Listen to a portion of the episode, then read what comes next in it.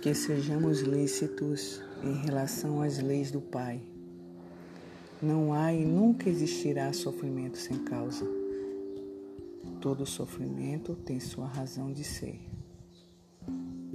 Resgate sem queixas e murmúrios, isso é o que se deve fazer. Quanto maior o sofrimento, mais gratos deveremos ser. Sublimar o sofrimento, transformá-lo em paciência e resignação. A fé é primordial. Sabemos que sem ela nada fazemos.